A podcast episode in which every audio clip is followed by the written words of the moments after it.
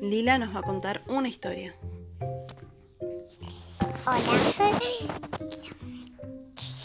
Una vez había un pajarito, se llamaba Tito. Todas las mañanas, después de tomar el desayuno y levantar los muñecos, iba a tomar el desayuno y a las banderas. Decía, como las horas iban mal, cambié de fortuna.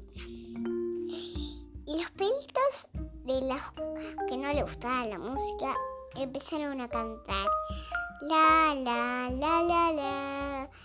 Y todo fue contado por la historia esta. Fin.